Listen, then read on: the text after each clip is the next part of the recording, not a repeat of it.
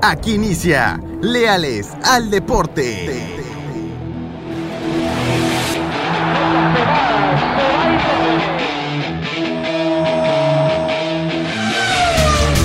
Un podcast con el mejor resumen deportivo, noticias, resultados, estadísticas, previas de partido, esto y más en Leales al Deporte.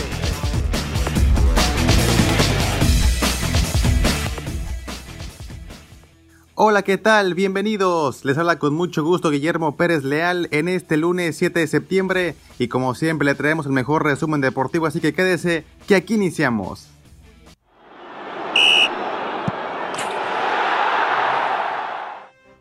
Y arrancamos con el fútbol mexicano porque la jornada 8 inició el pasado martes, una jornada llena de muchas goleadas. América venció el martes 3 goles a 1 al Mazatlán, Querétaro venció 4 a 1 al Toluca, Pachuca 3 a 1 Atlético San Luis, León venció 2 goles por 0 al Necaxa, Rayados cayó de visita 2 por 1 ante Cholos, Juárez y Santos empataron a 1 y Pumas goleó 4 goles a 1 al Puebla en CU. El sábado por la tarde Atlas venció 1 por 0 al Cruz Azul.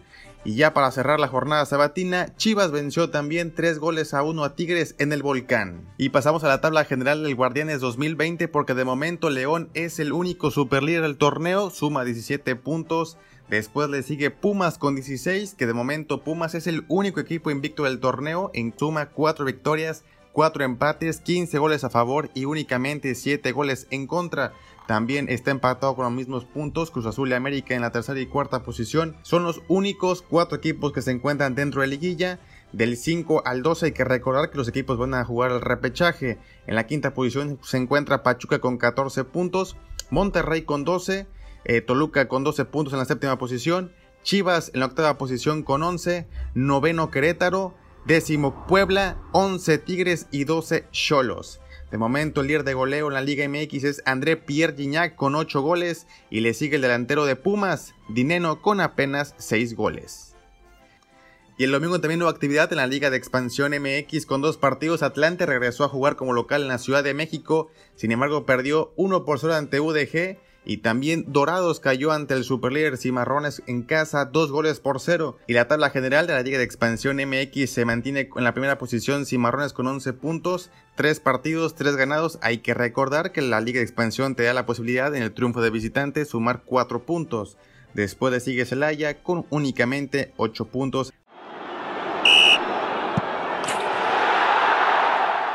José Guadalupe Cruz fue presentado como nuevo director técnico del Necaxa, para ocupar el lugar que dejó libre Poncho Sosa tras el mal inicio del torneo y la derrota frente al León dos goles por cero. Necaxa ocupa el lugar 15 de la tabla general. En 8 partidos suma apenas 2 victorias, 2 empates, 4 derrotas, 5 goles a favor y 12 goles en contra. Esto fue lo que dijo el profe Cruz en conferencia de prensa. Eh, los cambios son siempre para mejorar.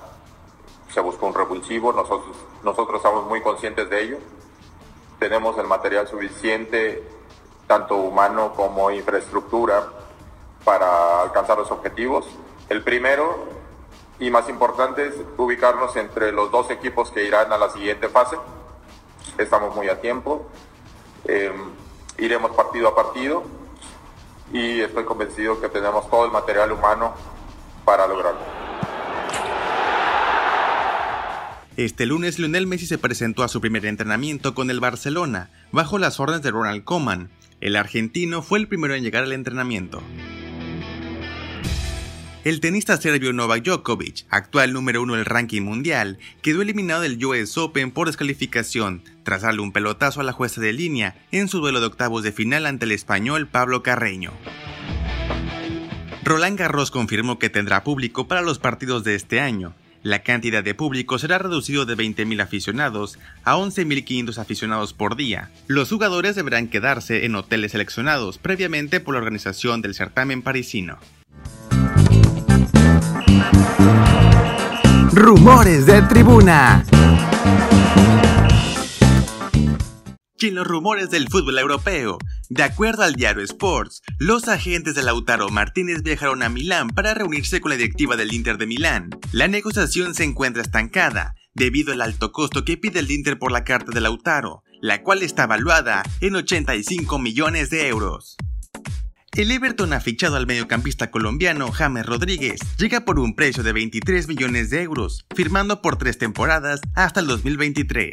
James se ha convertido en el quinto colombiano más caro de la historia en la Premier League. Hoy sigue la actividad de los playoffs de la NBA con las dos semifinales. A las 5.30 de la tarde, Boston frente a Raptors. La serie se encuentra empatada 2 a 2. Y después a las 8, Clippers frente a Denver en la semifinal del oeste. La serie se encuentra empatada 1 a 1. El tackle ofensivo mexicano Isaac Alarcón fue incluido este domingo de manera formal en el equipo de práctica de los Dallas Cowboys como jugador internacional. Hasta aquí el resumen deportivo de este lunes. Les hablo con mucho gusto Guillermo Pérez Leal. Gracias. Hasta el miércoles.